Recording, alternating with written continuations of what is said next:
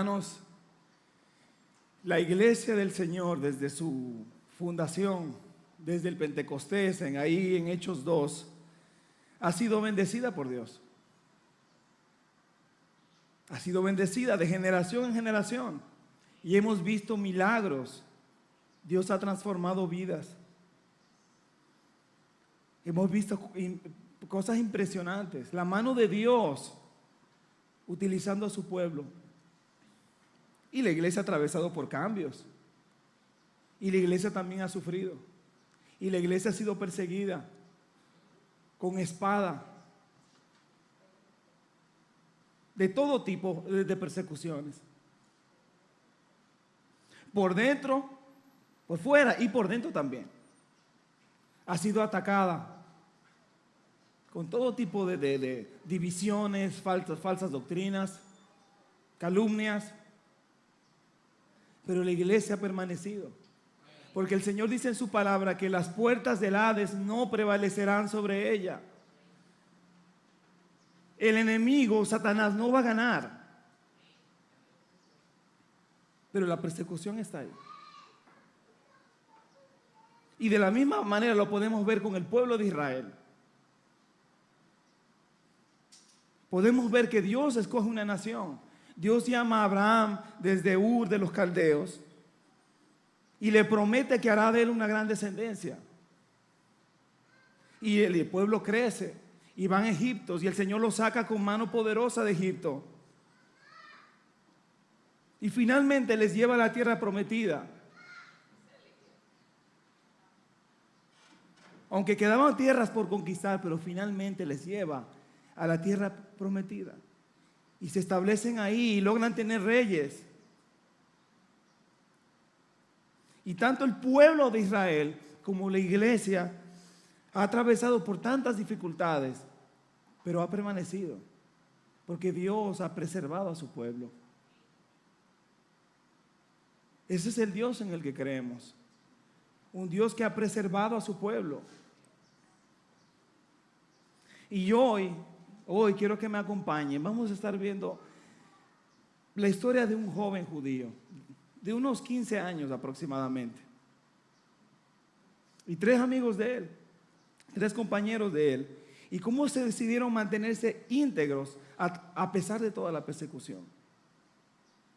Y vamos a ver cómo Dios premia esa fidelidad, esa integridad.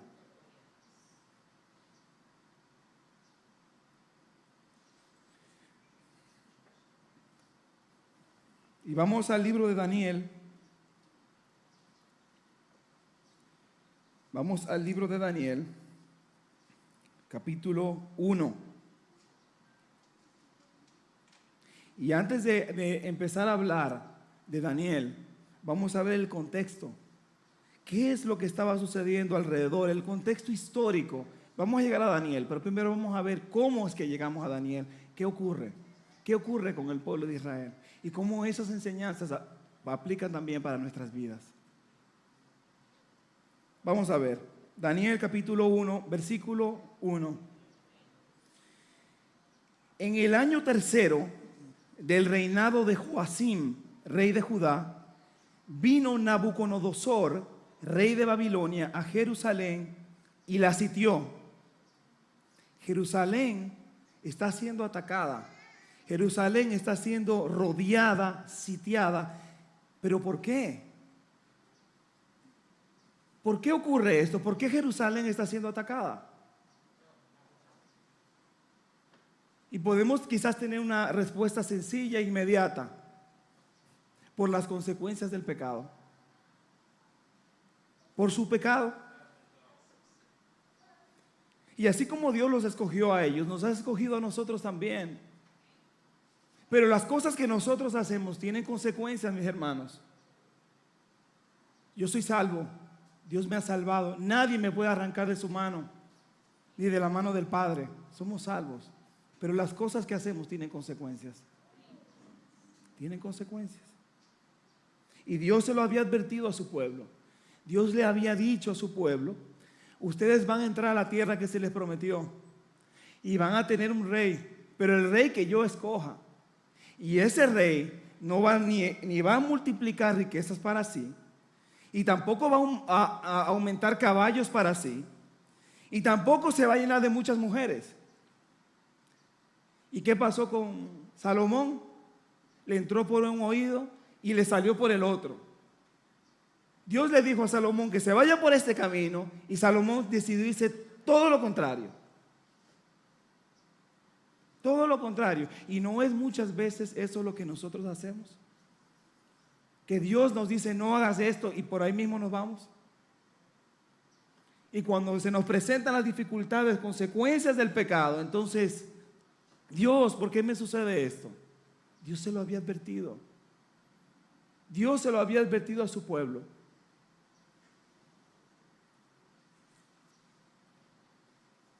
Gálatas 6, 7 nos dice la palabra, no os engañéis, Dios no puede ser burlado, pues todo lo que el hombre sembrare, eso también segará. Y nadie se escapa de esa ley. De hecho, ya no les estoy diciendo el tema. El tema del mensaje es sin importar las circunstancias. Sin importar las circunstancias. Todo lo que hacemos tiene consecuencias. Entonces, para regresar a Daniel 1, la, la, ciudad está siendo atacada. ¿Y qué sucedió? Bueno, después de la muerte de, de Salomón, con todos sus pecados, el reino se divide en dos. El reino del norte y el reino del sur. El reino del norte, diez tribus, eh, con el nombre del reino de, Israel, y el reino del sur llamado el rey de Judá, con dos tribus. Y se, dividen. El reino del norte es, atacado por los asirios y, y el pueblo es dispersado. Y se sostiene, el reino de Judá dura ciento y pico de años más, más ahí y aguanta. Pero finalmente viene ese rey Nabucodonosor y ataca la ciudad. Y vamos a ver. En el año tercero, Daniel 1, capítulo 1, versículo 1 y 2, en el año tercero del reinado de Joacim, rey de Judá, veíamos que quedaba Judá y ahora ataca, Nabucodonosor, rey de Babilonia, y la sitió. Y, y el Señor ¿Quién fue? Fue Nabucodonosor. Dice, y el Señor entregó en sus manos a Joacim, rey de Judá, y parte de los utensilios de la casa de Dios, y los trajo a tierra de Sinar, a la casa de su Dios, al Dios de Nabucodonosor, y colocó los utensilios en la casa del tesoro de su Dios. Y todo esto acontece ¿por qué? Porque es Dios que lo entrega. Es Dios que lo hace. Todo lo que le ocurre al pueblo de Dios, todo lo que a usted le ocurre, a mí me ocurre, es Dios que lo permite. Nadie nos puede poner un dedo encima si el Señor no lo permite. Nuestro Dios es todopoderoso. Nosotros somos sus hijos. Y si algo sucede es porque el Señor lo permite. A usted nadie le puede venir a levantar la mano si Dios no le permite. Usted es un hijo de Dios, una hija de Dios. Todo lo que, lo que le sucede es porque Dios ha permitido que le suceda. Bueno y malo, el Señor lo permite. El Señor, el Señor es un buen padre. ¿Y qué hace el buen padre? Hebreos 12:6. Porque el Señor al que ama disciplina y azota a todo el que recibe por hijo. Y Dios muchas veces, mis hermanos, tiene que hacer como hizo con el apóstol Pablo, que tiene que tirarle al suelo para que pueda verlo. A veces Dios tiene que derribarnos para que podamos verlo, para que podamos ir donde Él. Dios permite que pasemos muchos procesos, que hayan problemas en nuestras vidas, para ir trabajando con nuestros corazones. ¿Por qué? Porque a la final Él nos ama. Y todo lo que nos ocurre a sus hijos nos, nos ocurre para, para bien. Porque Dios no quiere el mal para nuestras vidas. Así que Dios no solamente, como veíamos en el versículo 2, Dios no solamente entrega a Judá sino que también parte de los utensilios de la casa de Dios. Y, él, que hizo este rey pagano? Tomó de la casa de Dios, donde estaba la presencia de Dios. Recordemos que este es el primer templo. Este es el primer templo. El templo no había sido destruido. Ellos consideraban que ahí estaba la presencia del Dios creador del cielo y de la tierra, no de dioses falsos.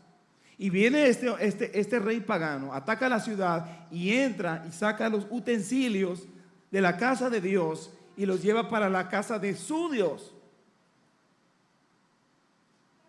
¿Y por qué estoy haciendo eso énfasis? Porque este joven Daniel, del cual les mencioné en un principio, viene desde ese contexto.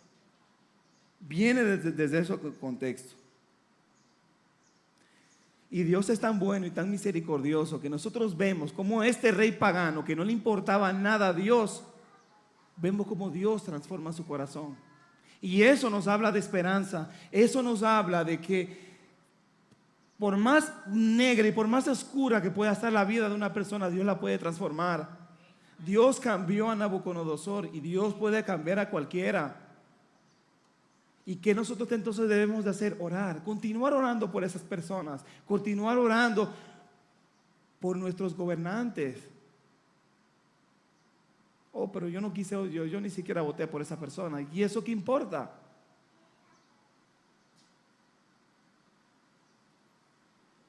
Debemos de creer de que Dios cambia los corazones y Dios cambia los destinos también de los países.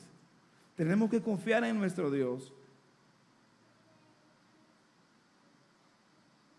¿Acaso lo que está sucediendo en estos días, muy triste, todas esas imágenes de Afganistán, ¿acaso eso es, acaso Dios no tiene el control de eso?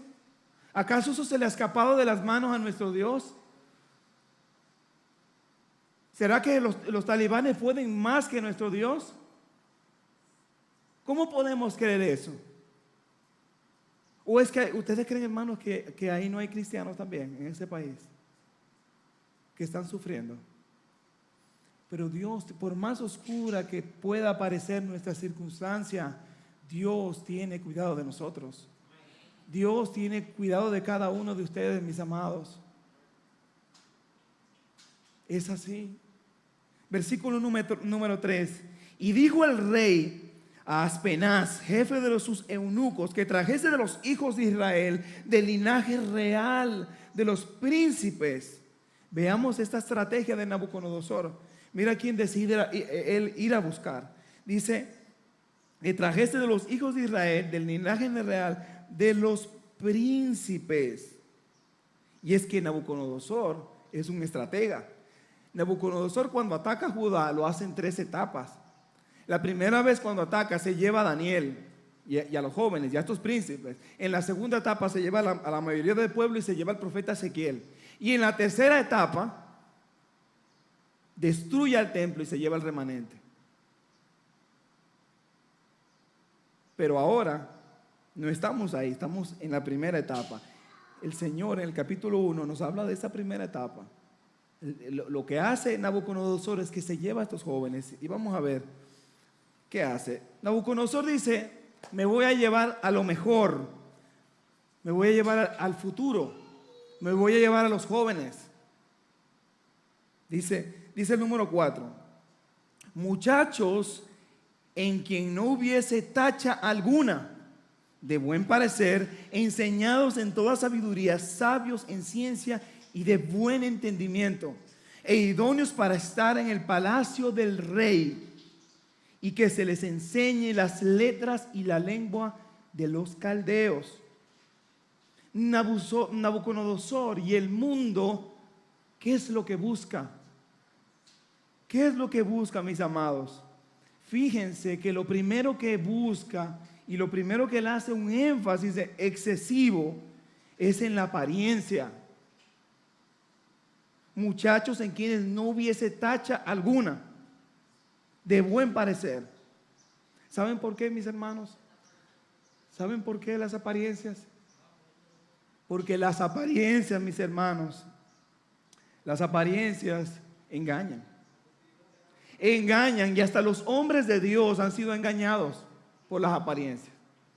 ¿Quién recuerda? ¿Quién recuerda a Samuel? Cuando el Señor lo mandó a ungir a David. ¿Se acuerdan? ¿Qué sucedió? Cuando él va a la casa de Isaí y, le llama a sus hijos, reúne los que, que el Señor ha escogido a un rey. Y pasan los muchachos y desde que Samuel ve a Eliab, dice, wow, pero este es. Se ve bien, se ve fuerte. ¿Y qué le responde nuestro Señor? ¿Qué le responde Dios? Le dice, no mires su parecer ni lo grande de su estatura, porque yo lo desecho. Porque Jehová no mira lo que mira el hombre, pues el hombre mira lo que está delante de sus ojos. Pero Jehová mira el corazón. Dios mira, mis hermanos, los corazones. El hombre ve lo de afuera, Dios ve el corazón. Y Nabucodonosor sabe que los hombres ven lo de afuera. Y por eso él hace mucho énfasis en lo externo.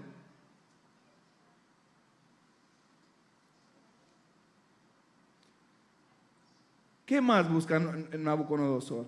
Dice el, el versículo 4, de buen parecer, dice, enseñados en toda sabiduría, sabios en ciencia y de buen entendimiento Oye, él, busca jóvenes que tengan conocimiento. Él busca jóvenes que, se vean bien, pero que también estén bien instruidos. Y dice que, sean idóneos para estar en el palacio del rey, que tengan esa aptitud, ¿verdad?, de, de, codiarse con la realeza. Eso es lo que él buscaba. Porque eso, eso, cuando tú pones de tu lado, cuando tú coges y pones de tu lado a lo mejor, a lo más bonito, a lo más inteligente, a lo más brillante, es mucho más fácil arrastrar a los demás. Y estos jóvenes es más fácil moldearlos que a personas que ya tienen más años. Y esto es lo que Él quiere hacer con estos muchachos. Él quiere cambiarlos. Y miren, y esto me chocó. Y que les enseñase, versículo 4, ¿qué dice al final? Mis hermanos, y que les enseñase las, lenguas, las letras y las lenguas de quién? De los caldeos y que le enseñen la Torá. Eso es lo que dice. Dice, y que les enseñase las lenguas, las letras y la lengua de los caldeos y la Biblia. No, no dice así, ¿verdad que no dice, no, no dice de la Biblia? No, no dice la Biblia. No dice la Biblia. El mundo no quiere enseñarte la Biblia. El mundo no quiere hablarnos de la Biblia. Dios, lo que nosotros necesitamos para, para que Dios transforme nuestro corazón, necesitamos la palabra de Dios. Pero quiero, ¿qué está sucediendo aquí? La Torá, la Biblia, el Pentateuco, eso no se está mencionando. Los primeros cinco libros, los libros de Moisés, no se están mencionando para nada. ¿Por qué? Porque eso no interesa. Y esa es la mentalidad del mundo. Hermanos, yo leía en estos días, leía en una página de, humanistas en el internet, y yo quiero que ustedes escuchen lo que dice la introducción de esta página. Lo copié y dije, vamos a ver. Los humanistas rechazan la afirmación de que la Biblia es la palabra de Dios. Están convencidos de que el libro fue escrito únicamente por humanos en una época ignorante, supersticiosa y cruel. Creen que debido a que los escritores de la Biblia vivieron en una era sin iluminación, el libro contiene muchos errores y enseñanzas dañinas. Eso fue lo que leí en la página. Y eso es eso es lo que el mundo quiere que, que, quiere que creamos. Eso es lo que se le quiere instruir, de que la Biblia está lleno de, historias falsas, historias que hacen daño. Y la quieren sacar, a, todo, a toda costa la quieren sacar de las escuelas. O vamos a olvidar que hace muy poco tiempo hubo un movimiento que trataba de hacer eso. ¿Vamos a ignorar eso? Que en este país había un movimiento que estaba por eso, por quitar la Biblia de las escuelas? Mis hermanos, si sacamos la Biblia de los programas académicos, de la escuela. La enseñanza que va a venir es enseñanza en contra de Dios. Jesús dijo que el que, no, está conmigo contra mí es. Nosotros no podemos, eh, no podemos tener una posición neutral sin el Señor. O estamos con Él o no estamos con Él.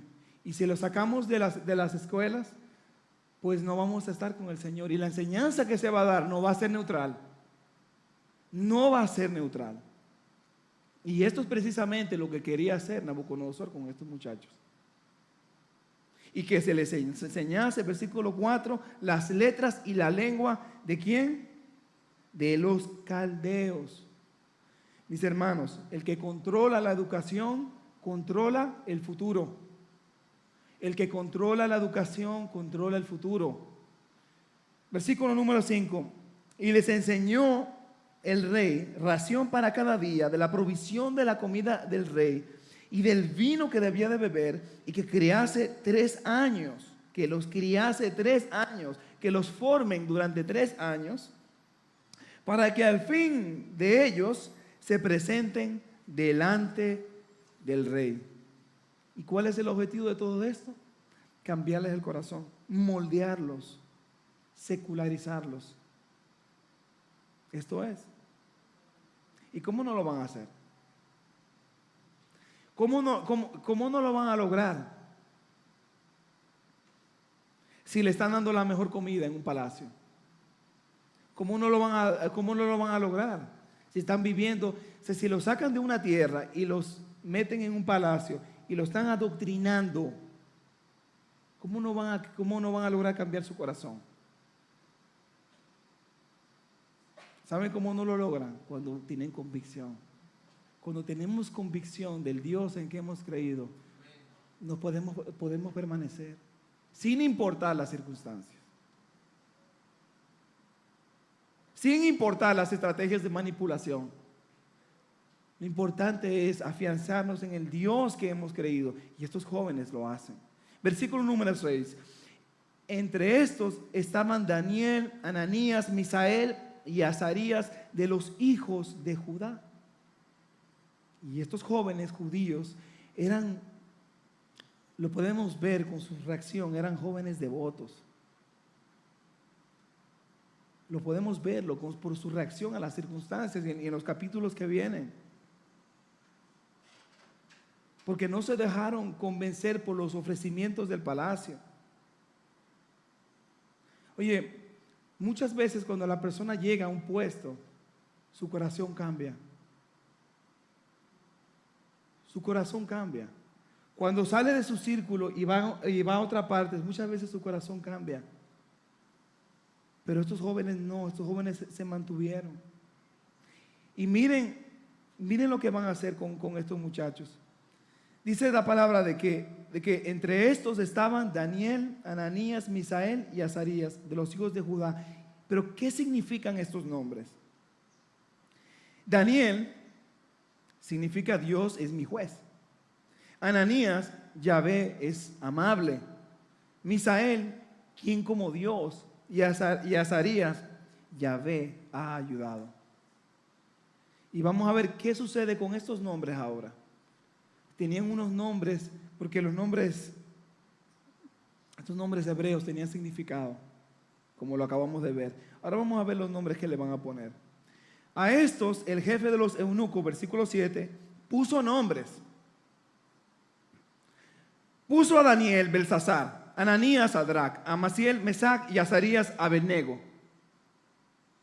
Y por eso los conocemos como Sadrach, Mesac y Abednego. Pero esos no eran sus nombres, como lo acabamos de leer. Entonces se cogen a este joven Daniel y le dicen, Daniel, ven acá. Sí, Daniel. Daniel, tú, de ahora en adelante tú no te vas a llamar Daniel. No. ¿Y cómo me voy a llamar? Tú te vas a llamar Belsasar. ¿Y qué significa Belsasar? La diosa Bel protege al rey. Entonces, de ahora en adelante, Tú no te vas a llamar ni Pedro, ni Juan, ni Antonio, ni... Tú te vas a llamar Belsasar, la diosa de... La diosa Bel protege al rey. Y, y Ananías, inspiración del sol, a Mesac como el dios Acú, y Abednego, siervo de Nebo. O sea, nombres paganos, de dioses paganos. Les cambian el nombre, mis hermanos. Les cambian el nombre. Es como decirles, mira, ahora nosotros tenemos autoridad sobre ustedes. Y les cambian el nombre. Y les cambian el nombre. ¿Y, qué y como decíamos hermano, ¿qué se quiere lograr con todo esto? Se quiere secularizarlos. Se quiere cambiarle su identidad. Eso es lo que se quiere hacer con estos muchachos. Nabucodonosor tenía su estrategia. Pero Daniel y sus compañeros también tenían su estrategia. Ellos confiaban en Dios.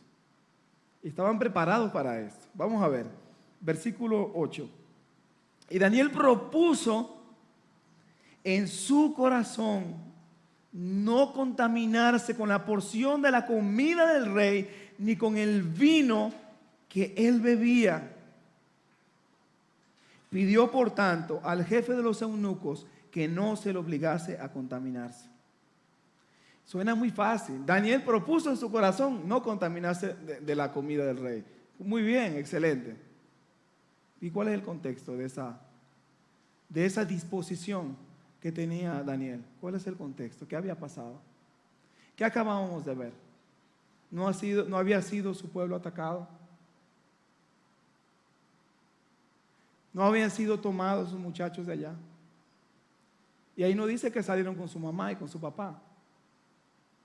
No dice que salieron con sus hermanos. Agarraron a los jóvenes y se los llevaron.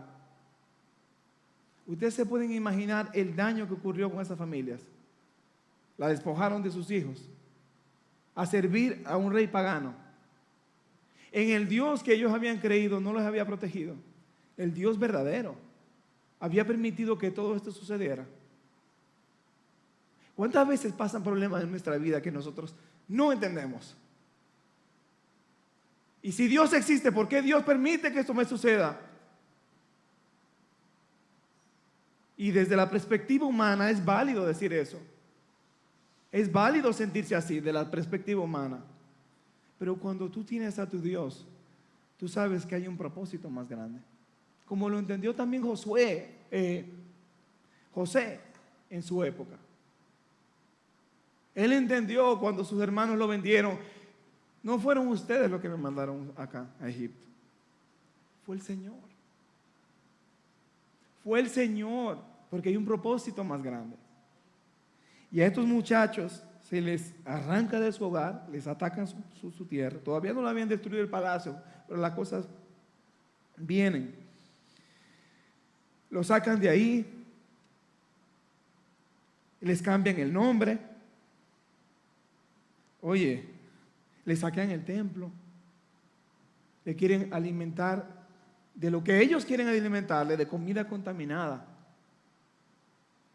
Pero Daniel, pero dice la palabra, versículo 8, Daniel propuso en su corazón que pase lo que pase, sin importar las circunstancias, no contaminarse con la porción de la comida del rey, ni con el vino que él bebía. Bebía. Él tomó una decisión.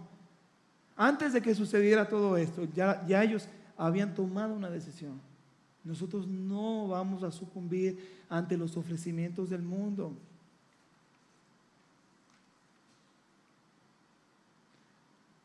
¿O acaso nosotros como cristianos nos comemos todo lo que el mundo nos ofrece?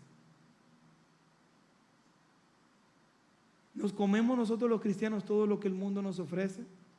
¿Vemos todas las cosas que, que se aparecen enfrente de nuestra pantalla? Mm, de las películas y videos y cosas demás. Cuidamos nuestros ojos. Nos proponemos nuestro corazón no contaminarnos del mundo. Te cuidas de lo que escuchas, de lo que dices, en qué inviertes tu dinero. Es importante para nosotros. Porque para Daniel era importante no contaminarse. Él estaba lejos de su tierra. Él podía haber dicho, no, pero si Dios, Dios permitió que sucediera todo esto. Pero no él, no, él dijo, no, él propuso en su corazón que pase lo que pase, iba a mantener su integridad, como lo que estamos llamados nosotros. Pase lo que pase, a mantener nuestra integridad. Jesús lo dijo, mi comida es que haga la voluntad del que me envió y que haga su obra. Ahora, ¿cómo yo puedo identificar de la comida contaminada que la que no es contaminada? Porque vivimos en un mundo que eso no es pecado. Es, no, eso no es pecado. La Biblia no habla de eso. Sí, pero edifica. La Biblia no habla de ciertas y determinadas cosas, pero edifican a nuestras vidas. Filipenses 4:8 nos dice, por lo demás, hermanos, todo lo que es verdadero, todo lo que es honesto, todo lo justo, todo lo puro, todo lo amable, todo lo que es de buen nombre, si hay virtud alguna, si algo digno de alabanza, ¿qué cosa? En esto pensad, pensad. Y Daniel tenía en su mente el Señor y lo que le agradaba a Dios. Y lo que le agradaba a Dios para él era más importante que su propia vida que la comodidad de un palacio, porque vivía en un palacio, comiendo de, la comida del rey, de los manjares del rey. Hermano, pensemos en eso. Está comiendo en el mejor restaurante de toda la ciudad. Son banquetes que le están ofreciendo. Pero todo eso es para cambiar el corazón. Y eso es el banquete que nos quiere ofrecer el mundo para cambiar nuestro corazón. Y si nos dejamos alimentar de lo que el mundo nos quiere dar de comer, tarde o temprano vamos a parecernos en vez de a Dios, al mundo. Porque ese es el objetivo. Ese es el objetivo.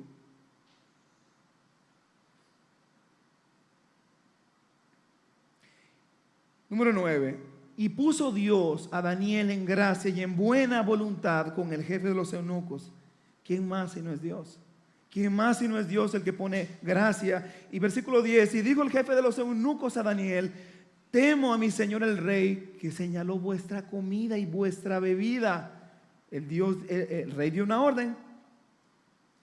Pues luego de que Él vea vuestros rostros pálidos, perdón, que los muchachos que son semejantes a vosotros, los tus contemporáneos, ¿verdad? Que se ven como ustedes,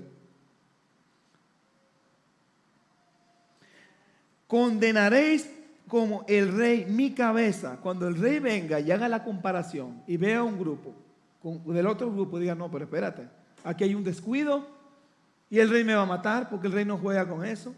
Para el rey es muy importante. Para el enemigo es muy importante lo que, lo que nosotros comemos de lo que nos alimentamos, lo que leemos, lo que escuchamos, es muy importante. Y aquí el jefe de los eunucos se, la está, está jugando la cabeza. Entonces contestó Daniel, ah, pues está bien, olvídate de eso, no le para nada. Eso fue lo que dijo Daniel.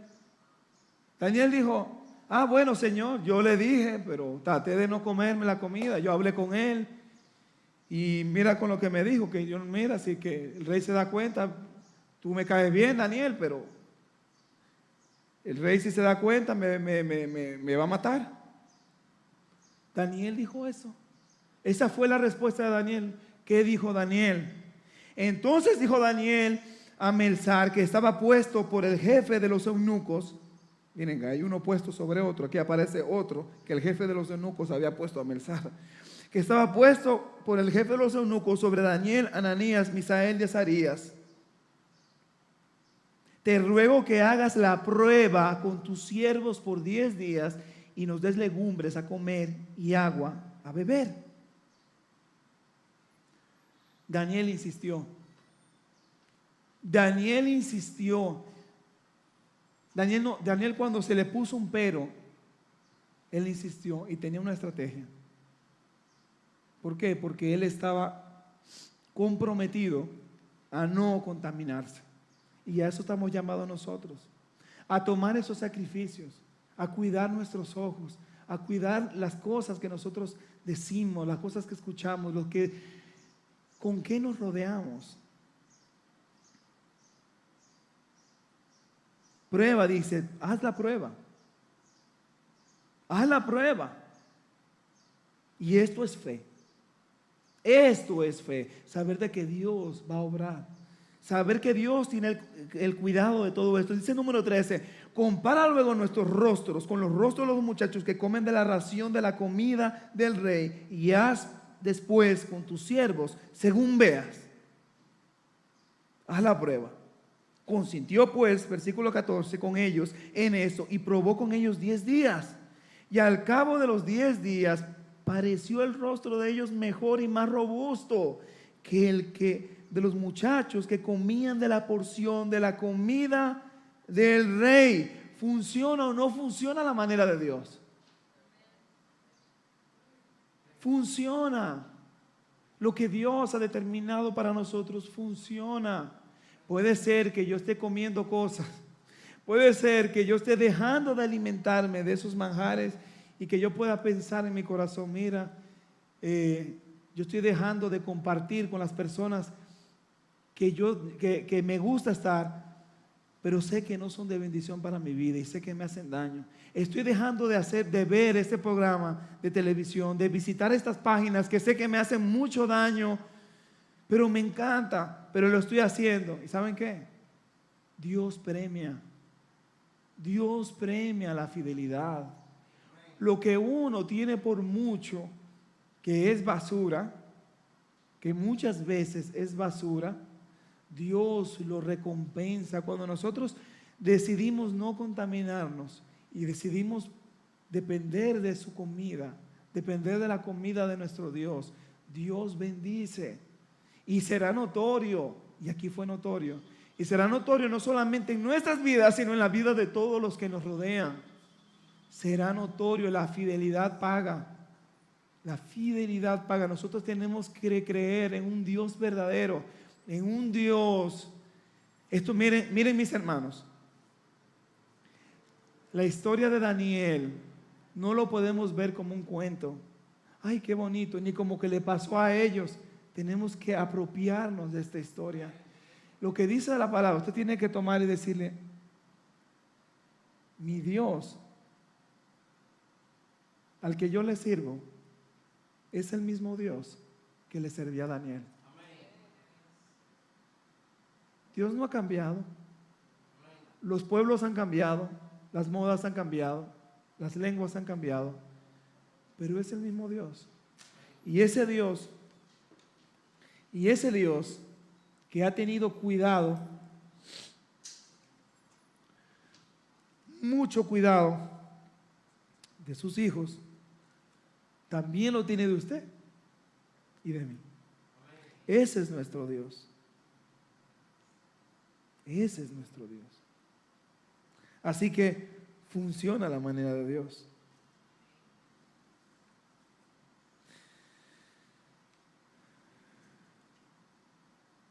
Galatas 6, 8 nos dice, no.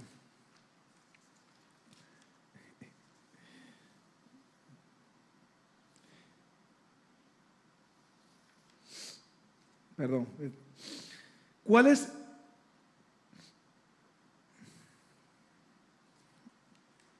Ya me pasó como le pasó a un a un expresidente, ¿verdad?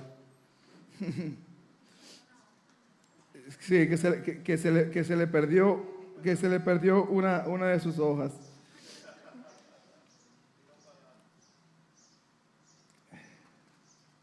yo, estaba, yo estaba donde era. Bien, hermanos, miren. En Galatas 6, 8, porque el que siembra para su carne, de la carne segará corrupción. Mas el que siembra para el espíritu, del espíritu, segará vida eterna. Así es. No podemos engañarnos. Todo lo que sembramos, eso vamos a cosechar. Versículo 16. Así pues, Melzar se llevaba la porción, estamos en el 16, de la comida de ellos y, y el vino que habían de beber y les daba, ¿qué cosa? Legumbres. Entonces el jefe de los eunucos le llevaba la comida, pero ¿qué hacía? Pero no se las daba. O sea, se la llevaba, pero no se las daba. Así que él en cierta, en cierta forma se puso de, de cómplice aquí con ellos. ¿Y qué ganaba este hombre con ayudar a Daniel y a estos muchachos, a estos adolescentes? ¿Qué ganaba? Es la gracia de Dios. Es Dios que transforma la vida de los corazones. Porque miren mis hermanos, cuando Dios transforma un corazón, esas vidas, nosotras, nuestras vidas transformadas, impactan a todos los demás. A todos los demás.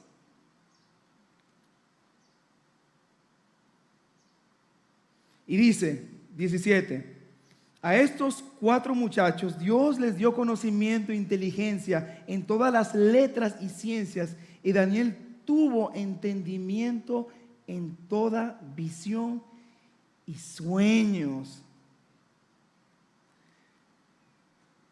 ¿Qué hace Dios con la fidelidad de ellos? Dios qué hace? Dios qué hace cuando, cuando Él te da un, cuando te da poco y tú le eres fiel. ¿Qué es lo que hace Dios? Dios incrementa su conocimiento.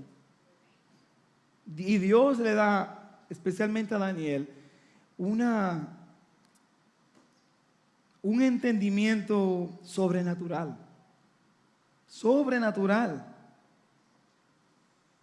Con toda visión y sueños. En lo poco me eres fiel, en lo mucho te pondré. ¿Somos fieles en lo poco? ¿Quieres que Dios te lleve a un lugar de más bendición? Pues séle fiel en lo poco. Y hermanos, miren, Dios nos bendice para nosotros ser bendición y engrandecer su nombre. Porque al final de la cuenta no se trata de usted ni se trata de mí. Se trata de exaltar el nombre de Dios. De eso, de eso se trata. Si, Dios, si usted es fiel y usted evita comerse la comida del mundo, Dios le va a bendecir. Y, y crea y esté seguro de que esa bendición no es para usted quedársela, es para compartirla y asimismo ser de bendición, de, de bendición y glorificar el nombre de nuestro Dios, no de glorificarnos a nosotros. Porque quien debe ser exaltado es nuestro Dios. Versículo 18, pasados pues los días al fin de los cuales había dicho el rey que los trajesen, el jefe de los eunucos los trajo delante de Nabucodonosor. Y el rey habló con ellos. Y no fueron hallados entre todos ellos otros como Daniel, Ananías, Misael y Azarías. Así pues estuvieron delante del rey en todo asunto de sabiduría e inteligencia que el rey les consultó. Los halló diez veces mejores que todos los magos y astrólogos que habían en todo su reino. ¿Y por qué hizo eso Dios? Porque se mantuvieron fieles, mis hermanos. Porque se mantuvieron fieles sin importar las circunstancias, sin importar las circunstancias. Versículo 21, y continuó Daniel hasta el año primero del rey Ciro. Dios habría de, seguir trabajando con la vida de Daniel de una manera sobrenatural, y lo vemos en capítulo 2, y vemos más adelante cómo Dios trabaja increíblemente con, con, Daniel. ¿Y saben qué? Todo empezó desde aquí, desde el capítulo 1. Todo empezó cuando Daniel propuso en su corazón no contaminarse la comida del rey. Cuando él tomó esa decisión, entonces su vida cambió porque las pruebas eran cada vez fueron cada vez más grandes. Ahora mismo, lo que, ahora mismo su, vida no, su vida, en cierto sentido, no corría peligro si él comía la comida del rey. Pero por esa decisión que él tomó, por su fidelidad, Dios lo bendijo y lo llevó a, otros escenarios mucho más complicados que solamente lo pudo hacer porque desde un inicio él propuso en su corazón no contaminarse la comida del rey. Y Dios lo utilizó, ya estamos terminando. Dios sirvió, Daniel sirvió en, en dos imperios, en el babilónico con Nabucodonosor, Belsasar y también después que cayó el imperio y vino los medos persas, eh, sirvió en otras dos administraciones. O sea, que Daniel sirvió en cuatro administraciones. Nabucodonosor, Belsar, Darío y Ciro. Y fueron mis hermanos hermanos aproximadamente unos 70 años. 70 años que él sirvió fielmente al Señor.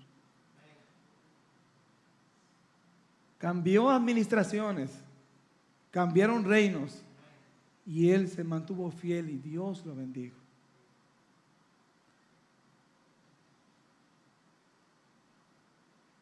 ¿Tú quieres ser usado por Dios? ¿Saben qué, mis hermanos? Queremos ser utilizados por Dios.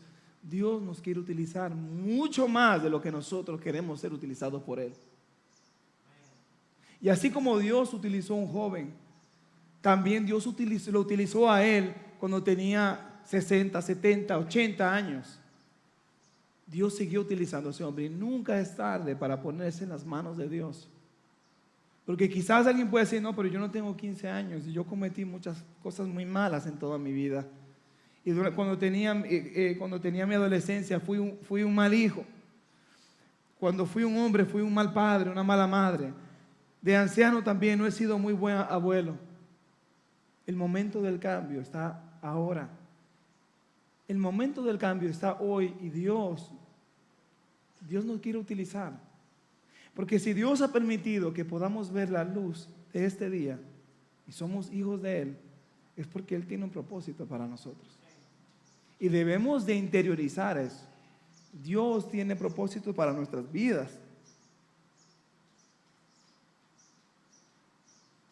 Pero hay que decirle no a la comida del rey. vamos a orar. Padre, yo te doy muchas, muchas, muchas gracias por tu palabra. Yo te ruego, Señor, porque estoy convencido, Señor, de que, de que es tu palabra. Estoy convencido, mi Dios, de que es tu palabra y que tú anhelas lo mejor para nosotros. Para nosotros. Tú nos has hablado, Señor. Te ruego que cambie nuestros corazones, que podamos entregarte, Señor, toda nuestra vida. Toda nuestra vida. Si hemos comido, Dios, de la comida del, del Rey, de la comida de este mundo, cámbianos, Señor, límpianos, renuévanos, Señor. Queremos servirte. Este pueblo quiere servirte. En el nombre de Jesús te lo pedimos, te lo suplicamos. Amén, amén. Dios le bendiga, mis hermanos.